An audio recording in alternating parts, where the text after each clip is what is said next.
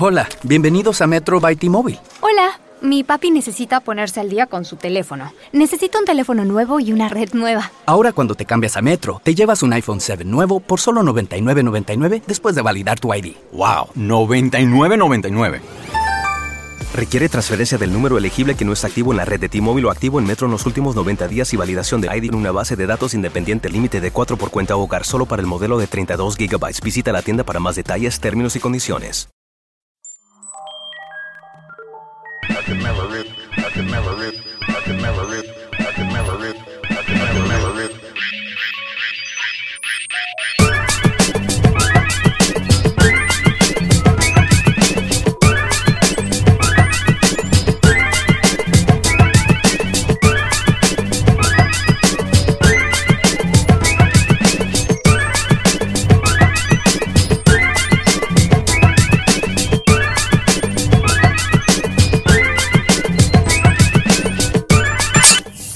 Hola, ¿qué tal amigos? Con ustedes Pavel Velasco, después de casi semana y media sin poder ponerme en contacto con ustedes, eso de andar de vago y paseándose no deja nada bueno.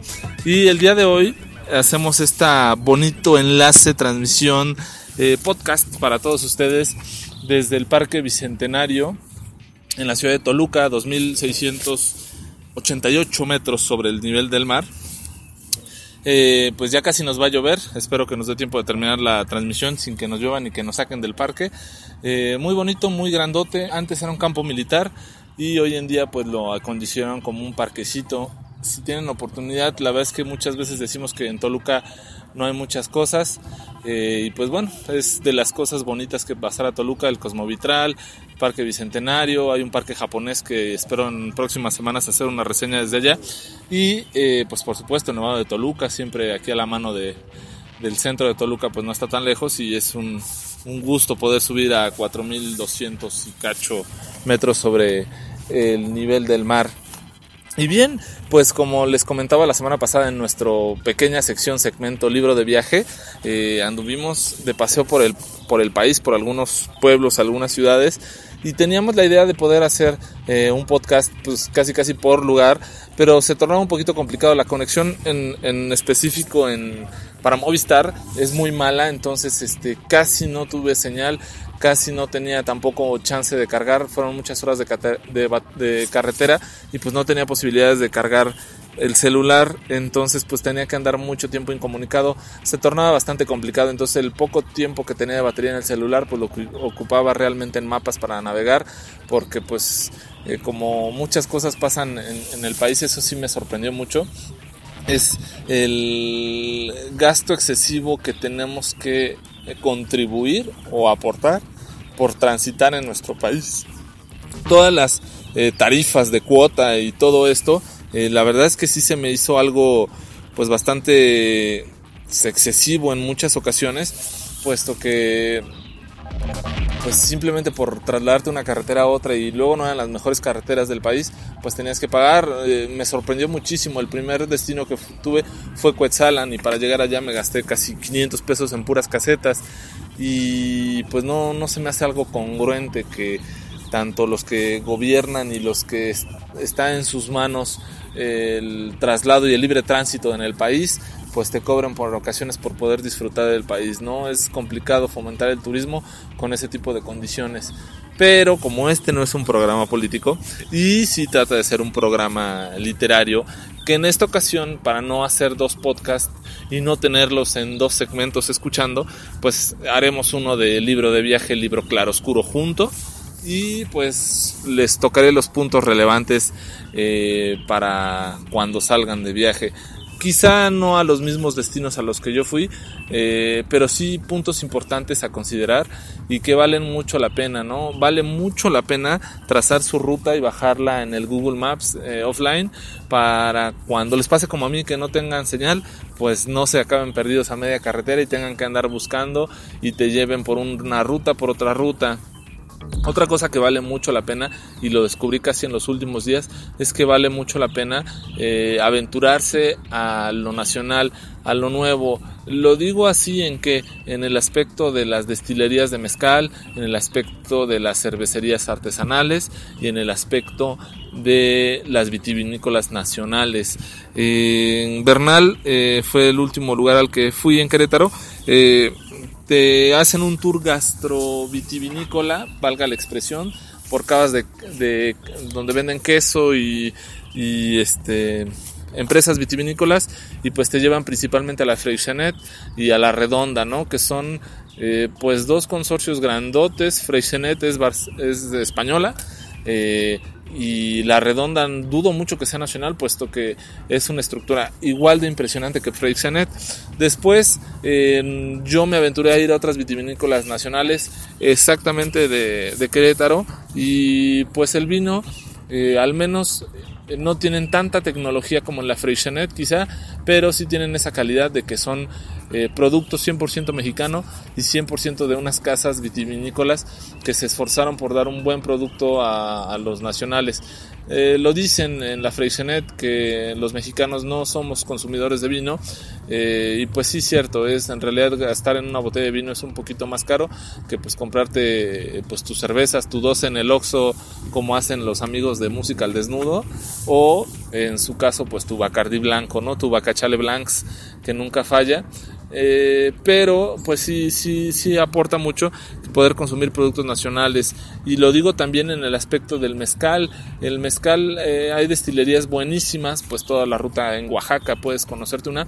Pero yo no conocía esto no tenía el gusto. Cuando venía de regreso de Real de 14 pasamos por algunas casas mezcaleras, otras no las encontramos y otras estaban cerradas por la temporada porque nos estaban diciendo que hasta agosto más o menos es cuando empiezan a trabajar en las destilerías. Entonces en la que pudimos pasar en Laguna Seca antes de Chacra, Charcas, Charcas se llama el pueblo, yendo de, uh, Ciudad Valles hacia San Luis Potosí se llama Laguna Seca, venden varios eh, destilados de mezcal, el que más me gustó pues fue el joven, el blanco, el natural, buenísimo, y pues si mal no estoy informado, también en Guerrero hay muy buenas destilerías. Y en Chihuahua vale mucho la pena, pues si tienen chance de buscar destilerías o a, comprar el sotol, pues vale la pena, ¿no? Hay que, pues sí, tratar de apoyarnos nosotros mismos consumiendo la nacional, ya sea en cuanto al turismo y a lo gastronómico y también en la cuestión de hostelería y, y turismo. El mejor hotel el cual eh, tuvimos oportunidad de visitar fue uno en Real de 14 que se llama Real de Minas, muy bonito con un panorama espectacular, de por sí Real de 14 es espectacular. Y pues en ese hotel es muy bonito. No sé si es el mejor de Real de 14 en tampoco se sea el más barato, el más, el, más económico, pero si tienen la oportunidad de ir a Real de 14, dense una vuelta, vale mucho la pena, si hay que caminar mucho, caminar, eh, pues si subir al pueblo fantasma, son una subidita de 300 metros en horizontal y de longitud de 2 kilómetros más o menos, pero vale la pena, no lo hagan en caballo o en burrito, eh, yo sé que muchas veces la condición no da para eso, pero hay que esforzarse para recorrer y tener a viva mano poder acercarte a los pasados mineros del país y pues también visitar más cosas, no solamente lo que muchas veces las recomendaciones turísticas te dan. Entonces yo sí les recomiendo mucho que se aventuren a conocer cosas diferentes. Eh, la gente la noté muy noble, aunque tú estuvieras en un hotel y tuvieran restaurante y tú les preguntaras, oye, ¿dónde hay comida tradicional? Pues siempre las personas que nos ayudaron nos dieron buenas recomendaciones de lugares a dónde ir a comer, dónde ir a comprar eh, ciertos eh, alimentos, recuerdos quizá. Y, y eso es algo que se agradece mucho, que no hay esa competencia tan desmesurada. Eso sí, hay que considerar que en Guanajuato en específico sí me sorprendió mucho, eh, no sé si tengan raptado esto, pero todos los agentes o guías de turista que se encuentran desde que entras en la ciudad nada más te están cazando, van en todos en motocicleta, coincidentemente en motoneta. No tengo nada contra los motociclistas que son casi mis hermanos porque yo soy ciclista, pero sí es muy curioso como te doy un recorrido, te doy un recorrido y te empiezan no a acosar, pero sí a seguir de una manera un poco complicada. Tú cuando quieres eh, recorrer un lugar, pues no te dejan en una forma tranquila porque van viendo tus placas y tus placas no son de Guanajuato, pues eres turista y vas. Eh, la ciudad de Guanajuato en sábado en la noche, domingo en la tarde es complicadísima, no se puede apreciar, no se puede disfrutar, muchísimo turismo, muchísimos locales, entonces es un poquito complicado poder apreciar lo bonito que es Guanajuato. Afortunadamente el domingo nos paramos muy temprano, fuimos a las momias caminando, fuimos al Pípila caminando, íbamos a subir a la Valenciana caminando, pero estaba muy lejos, que es la principal mina eh, de Guanajuato, que en su momento fue nombrada la que más oro y plata producía a nivel mundial. Y pues tristemente nos enteramos que ya está cerrada y fue comprada por un consorcio canadiense, el cual sigue extrayendo, pero ya no permite la visita a los turistas. Entonces hay dos bocaminas cercanas allá a la Valenciana. Pues el costo es de 50 pesos el acceso, 35 pesos. No sé si valga mucho la pena porque nada, eso es una bocamina. No entras a ver todo el proceso de la mina y en la Valenciana hasta hace más de un año, año y medio sí se podía. Actualmente ya no, pero no con eso quiero decir que Guanajuato es feo. Es muy bonito, muy eh, atractivo, pero sí hay que tener cuidado con quién nos acercamos para que nos dé recomendaciones turísticas sobre qué lugares visitar. Entonces, pues yo les dejo estas recomendaciones. Por cierto, se me olvidaba, y punto aparte, yo sé que está muy lejos, no hay mucho que ver en el pueblo de Tamiagua, en la laguna de Tamiagua, pero se llama Nuevo Veracruz con el restaurante. Vale muchísimo la, la pena si tienes que ir por alguna razón hasta allá que pidas ostiones. Los ostiones más ricos que he probado en mi vida, muy baratos, 30 ostiones, 100 pesos, o sea, un platón increíble como para dos personas, 100 pesos. Buenísimos los ostiones, vale mucho la pena. Pues si tienen la oportunidad, pues también dense una vuelta por Tamiagua a comer mariscos, buenísimos los mariscos. Y antes de continuar con nuestro libro Claro Oscuro, les voy a dejar una pequeña canción de nuestros amigos de Aurora, se llama Cicatrices. Eh, escúchenla y ahorita nos escuchamos a la vuelta.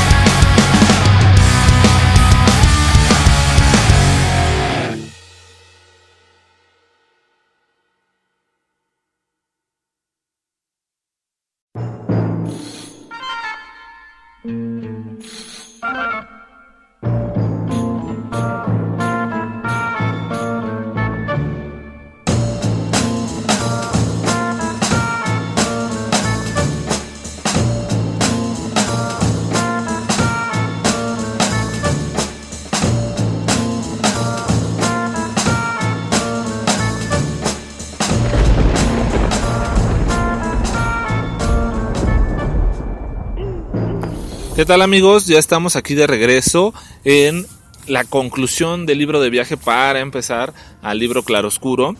Se me olvidaba, no se me olvidaba, más bien lo hice un poquito a propósito. Los mejores lugares eh, que pude visitar. Si les gusta mucho el nado, el brinco y el, agua en cierta forma artística, y ya tuvieron la oportunidad de leer el libro La playa de Alex Garland, les recomiendo mucho que se vayan a las cascadas de Tamasopo. El agua tiene un color increíble, una transparencia total y hay una parte donde hay una como liana para que te eches eh, unos brincos a, a las cascadas en esa cascada en específico me recordó mucho la escena donde van los dos franceses junto con Leonardo DiCaprio en la película y se tienen que aventar para poder llegar a la playa virgen y prohibida para los narcotraficantes. Sin dar mucho spoiler, esa cascada de Tamazopo me recuerda muchísimo. Sin ser la más grande quizá de San Luis Potosí, ni la más bonita puesto que es la de Tamul, pero Tamul en estas épocas está seca, no ha llovido, entonces quizá para dos semanitas más, si tienen vacaciones y chance de irse a San Luis, dense una vuelta por Tamazopo para nadar y echar unos bonitos clavados y a Tamul para apreciar la espectacularidad de dicha cascada. Y andando por ahí también dense una vuelta por el sótano de las golondrinas. Tuvimos a bien subir un videito que se ve medio no en gran calidad, no sé por qué razón. Lo traté de grabar en la mejor resolución en el celular. Pero eh, sí se, se, distingue un poquito el hueco o el gran sótano de las golondrinas. Son 532 metros de tiro vertical, que es muchísimo. Eh, no se alcanza a ver, pero cuando te asomas al vacío eh, se alcanza a ver hasta de colores de lo profundo que es. Se ve negro, después café y después como moradito el fondo, el sótano total de este sótano de las golondrinas. Eh, a pesar de que nosotros hicimos el video como a mediodía, eh, se alcanzan a ver algunas aves y escuchar de un cantar hermoso. Pero dicen que la hora buena es 5 o 6 de la mañana para que si van se desmañanen y pasen a esa hora y queden adorados con ese canto hermoso de eh, las golondrinas, valga la comparación. Y ahora sí, pues despedimos este libro de viaje para entrar con nuestro querido libro claroscuro.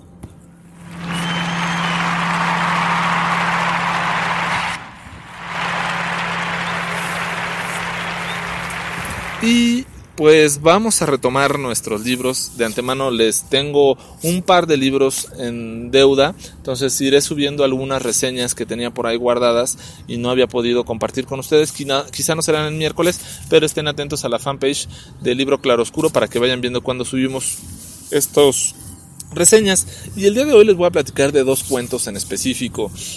Uno, un cuento en específico del maestro Antoine Chekhov que se llama Un hombre enfundado. Este cuento trata de un profesor de griego del liceo llamado Belikov y él tenía la costumbre de pues siempre andar, valga la expresión, enfundado, tapado, llevaba botas, paraguas, abrigo, todas sus cosas tenían un estuche o una funda eh, inclusive su paraguas que lo cubría el de la lluvia tenía su fundita, ¿no? Su cortaplumas tenía un estuche, su rostro siempre era cubierto por el cuello de un abrigo, usaba anteojos, su gorrito, siempre trataba de tener esa protección en su cuerpo, siempre llevaba sus lentes de sol, chaleco, sus tapones, a su coche siempre le ponía la capota para que no le diera el aire, tenía en cierta forma un temor a la vida, la cual le, le, intimidaba y angustiaba, ¿no? Por eso siempre él mismo se protegía, ¿no? Es como eso que hacíamos cuando somos niños, que cuando tienes temor a algo, pues te acabas tapando con la cobija o con las sábanas para que no te atrape los fantasmas o algo así. Pues algo así pasaba con este, con, el buen Belikov. Pero eh, pues el buen Belikov era el maestro de griego del liceo, entonces pues era bastante reconocido en, en el pueblo y por eso siempre pues veneraba o honoraba al pasado, en específico a los griegos. Siempre andaba al acecho, cuando de preocupado de todas las situaciones, cuando se dormía se tapaba todo el cuerpo así tipo oruguita y nada más se dejaba la cara destapada. Eh, su apariencia todas las mañanas cuando despertaba era de terror y miedo, no es alegría que tienes cuando te puedes despertar al siguiente y dices estoy con vida, no, era de terror y miedo a lo que le pudiera llegar. Él amaba las prohibiciones a las cosas en general. Eh, sus,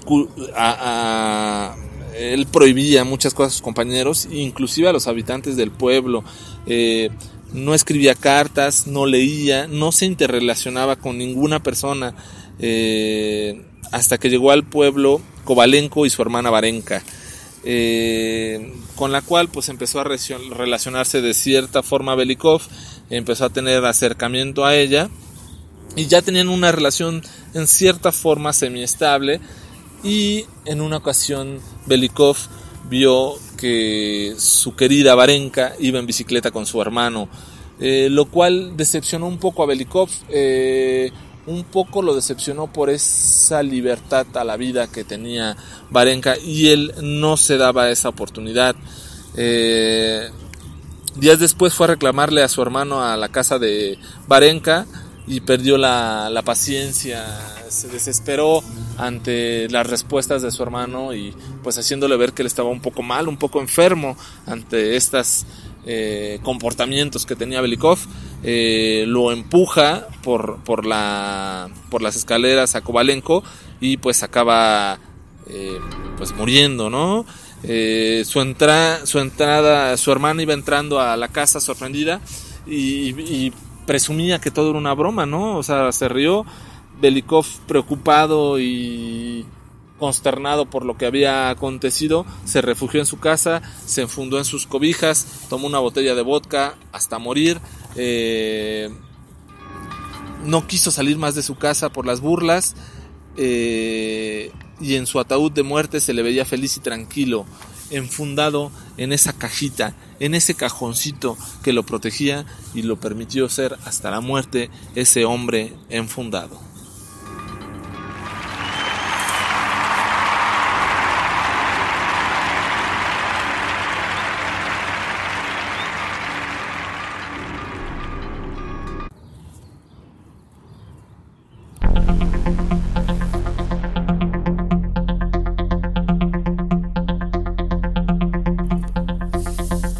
El siguiente cuento no podría ser de otro más que el segundo mejor escritor de cuentos a mi criterio, el buen Edgar Allan Poe.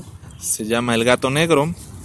Igual es un cuento pues ya muy leído por muchos escuchas, pero eh, en, en, alguna ocasión tuve a bien hablar de Edgar Allan Poe y este cuento se me quedó en el tintero. Es un cuento pues muy cortito, pero muy bonito, muy con toda la esencia que tenía el buen Edgar Allan Poe. y el cual va de, pues se narra, ¿no? La historia de una persona que le tiene un cariño enorme por los animalitos eh, y este, tiene un gatito el cual se llama Plutón. Eh, en un comportamiento extraño este pues lo, lo, lo, lo, lo carga. El dueño estaba borracho ebrio. Carga Plutón y Plutón pues eh, sorprendido como suelen ser los gatos le mordió un dedo, ¿no? Eh, víctima de la sorpresa, le muerde el dedo. Y el dueño, em, poseso de una ira endemoniada, con un cortaplumas le saca un ojo a Plutón. Eh, se escapa el gato, se empieza a recuperar con el paso del tiempo y eh, el dueño pues ya no tenía tanto ese cariño, tanto ese amor por los animales cuando veía a Plutón en una mañana presa de la perversidad, eh, lo ahorcó a Plutón en, un árbol que tenía en su casa, con lágrimas en los ojos, mató a su fiel y herido compañero Plutón. Eh, en, una, en una ocasión eh, ocurrió que, perdón, como escucharon, nos vino a decir un policía que ya está cerrado el parque, entonces les voy a ir platicando el término de este cuento en lo que vamos caminando. Pues así bien, en una noche se incendió la casa y lo único que se conservó fue el reflejo del gato con la soga en el cuello. Eh, pues eh, esto dejó muy consternado al dueño. Eh, el dueño ya no podía estar tranquilo, pues su gran amado o su muy querido gato Plutón pues quedó hasta la posteridad, a pesar de que se había incendiado toda la casa. Tiempo después, estando ebrio en una taberna, encontró otro, otro gato con una mancha blanca en el pecho. muy parecido a Plutón. Él pensaba que pues que era Plutón en, que había reencarnado. Eh, se lo lleva a su casa y se gana el cariño de la esposa del, del personaje principal, principal de inmediato. Habían recuperado a su hijo gato, a su querido Plutón, aunque fuese otra persona. Pero, víctima de una extraña situación, el odio volvió a crecer dentro del dueño y su esposa lo reprendía por el maltrato que tenía hacia el animal. Eh, en una ocasión el gato bajó al sótano y casi hace tropezar en las escaleras al dueño. Eh, pues otra vez víctima de ira, toma un hacha y a punto de golpearlo, la mujer lo detiene. Se posesiona la ira del dueño y acaba matando con un golpe de hacha en el cráneo a su mujer. Días después, la policía va a buscar eh, pues la situación porque ya no ya no se sabía de vaya de la esposa y ya cuando casi iban de salida en una alarde de inocencia o de tranquilidad el dueño golpea la pared donde había emparedado a su esposa y para sorpresa suya se escucharon los maullidos de un gato. Derribaron la pared y encontraron el cadáver de la esposa y con la boca llena de sangre al gato, a Plutón, a su primer gato asesinado, comiéndole el cráneo a su difunta esposa.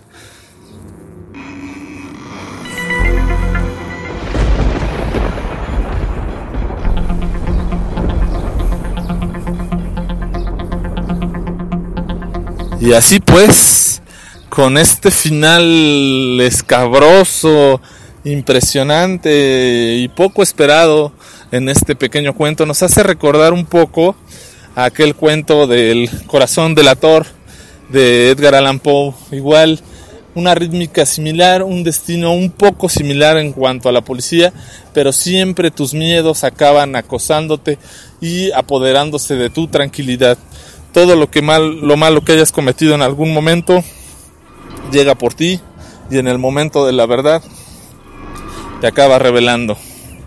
Y pues esto fue Libro Oscuro, dos cuentos de los mejores cuentistas. Eh, la otra semana, ahora sí, ya les voy a tener a los grandes escritores serbios. Empezaremos por Milorad Pavic, La mano de la buena fortuna. Y eh, pues ya seguiremos con otros grandes escritores. Muchas gracias por el tiempo de escucharnos, por estar al pendiente, por todos sus likes. No dejen de escribirnos en Libro Claroscuro, en arroba Pavel Velasco. Y en breve pues iremos respondiendo. También hagan sus peticiones. Eh, hace un tiempo, una semana, dos, me preguntaba Tristán que con qué criterio escojo los libros o con qué criterio escojo a los autores. Pues ya lo saben, como está la descripción del programa aquellos libros que no están en la mesa de novedades y no sufrieron ese auge poderoso que tienen los bestsellers, pero tienen una calidad inclusive superior a esos libros tan leídos por muchos lectores. Pues felices lecturas, muchas gracias por escucharnos, buenas tardes, buenas noches, buenos días, nos estamos escuchando. Adiós. Esta semana encuentras las mejores ofertas en Sprint. Apresúrate y visita una tienda Sprint hasta el 16 de febrero y recibe por cuenta nuestra el nuevo iPad con una pantalla retina más grande de 10.2 pulgadas. Además, te damos 100 dólares iPad de séptima generación con 32 GB por 0 dólares al mes luego de crédito mensual de 19 dólares con 17 centavos que se aplican dentro de dos facturas por 24 meses. Con verificación de crédito nueva línea en plan elegible. Si cancela temprano el saldo restante será exigible. Impuestos se pagan al momento de la venta. Requiere teléfono activo en la cuenta. Con tarjeta Mastercard prepagada que se envía luego de traspaso. Inscripción en línea y 60 días de servicio en una nueva línea. Hola, bienvenidos a Metro by T-Mobile. Hola. Mi papi necesita ponerse al día con su teléfono. Necesita un teléfono nuevo y una red nueva. Ahora cuando te cambias a Metro, te llevas un iPhone 7 nuevo por solo $99.99 después de validar tu ID. ¡Wow! $99.99. Requiere transferencia del número elegible que no está activo en la red de T-Mobile o activo en Metro en los últimos 90 días y validación de ID en una base de datos independiente límite de 4 por cuenta hogar solo para el modelo de 32 GB. Visita la tienda para más detalles, términos y condiciones.